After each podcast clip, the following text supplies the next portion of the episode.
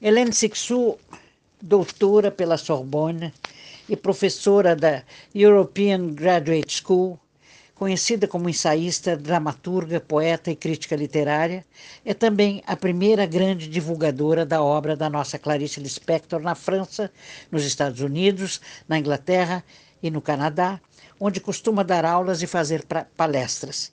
Nesses três últimos países, ela é doutora honoris causa em sete universidades.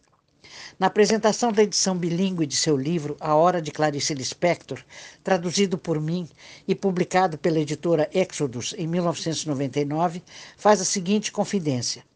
Há muitos anos que leio Clarice em sua língua e lhe falo na minha. Desde 1977 é uma estranha e maravilhosa troca que jamais há de cessar. A autora de mais de 70 livros de ensaios, ficção, poesia e teatro, nasceu na Argélia, domina várias línguas e doutorou-se em letras com uma tese sobre James Joyce. Mas ao descobrir e deslumbrar-se com a obra da nossa Clarice, decidiu estudar português para compreendê-la melhor. Quando, em 1994, minha saudosa amiga Esther Schwartz e eu fundamos, com duas doutoras em letras, a Associação dos Leitores e Amigos de Clarice Lispector, recebemos um caloroso telegrama de felicitações de Helene Sixou. Ainda em 1994, inauguramos, com o apoio do Patrimônio Cultural e da Associação de Moradores do Bairro do Leme, a Amaleme, uma placa no prédio de número 88 da Rua Gustavo Sampaio, onde Clarice morou até o fim. Abro agora o livro na primeira página do segundo capítulo, o livro traduzido por mim, de Helene Sixou, na, no capítulo que se chama A Luz de uma Maçã, para reler o que diz Sixou depois de tê-la equiparado a Kafka, Rilke, Heidegger e Rimbaud. Por que é que cito todos esses nomes? Para tentar situá-la. É nessa ambiência que Clarice Lispector escreve. Lá onde respiram as obras mais exigentes, ela avança.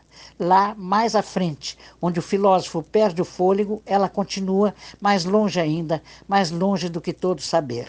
Além da compreensão, passo a passo, infiltrando-se trêmula na incompreensível espessura fremente do mundo, ouvido finíssimo estendido para recolher até o rumor das estrelas, até o mínimo roçar dos átomos, até o silêncio entre duas batidas do coração. Ela não sabe nada, não leu os filósofos. Contudo, tem-se às vezes a impressão de ouvi-los murmurar em suas florestas. Ela descobre tudo.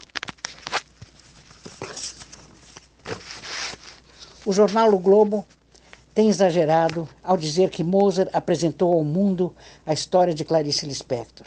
Ele pode ter apresentado ao público de língua inglesa a biografia de nossa escritora, mas a escrita, a palavra, o que ela mesma definia como sua quarta dimensão, essa, quem revelou ao mundo, foi Hélène Sixou.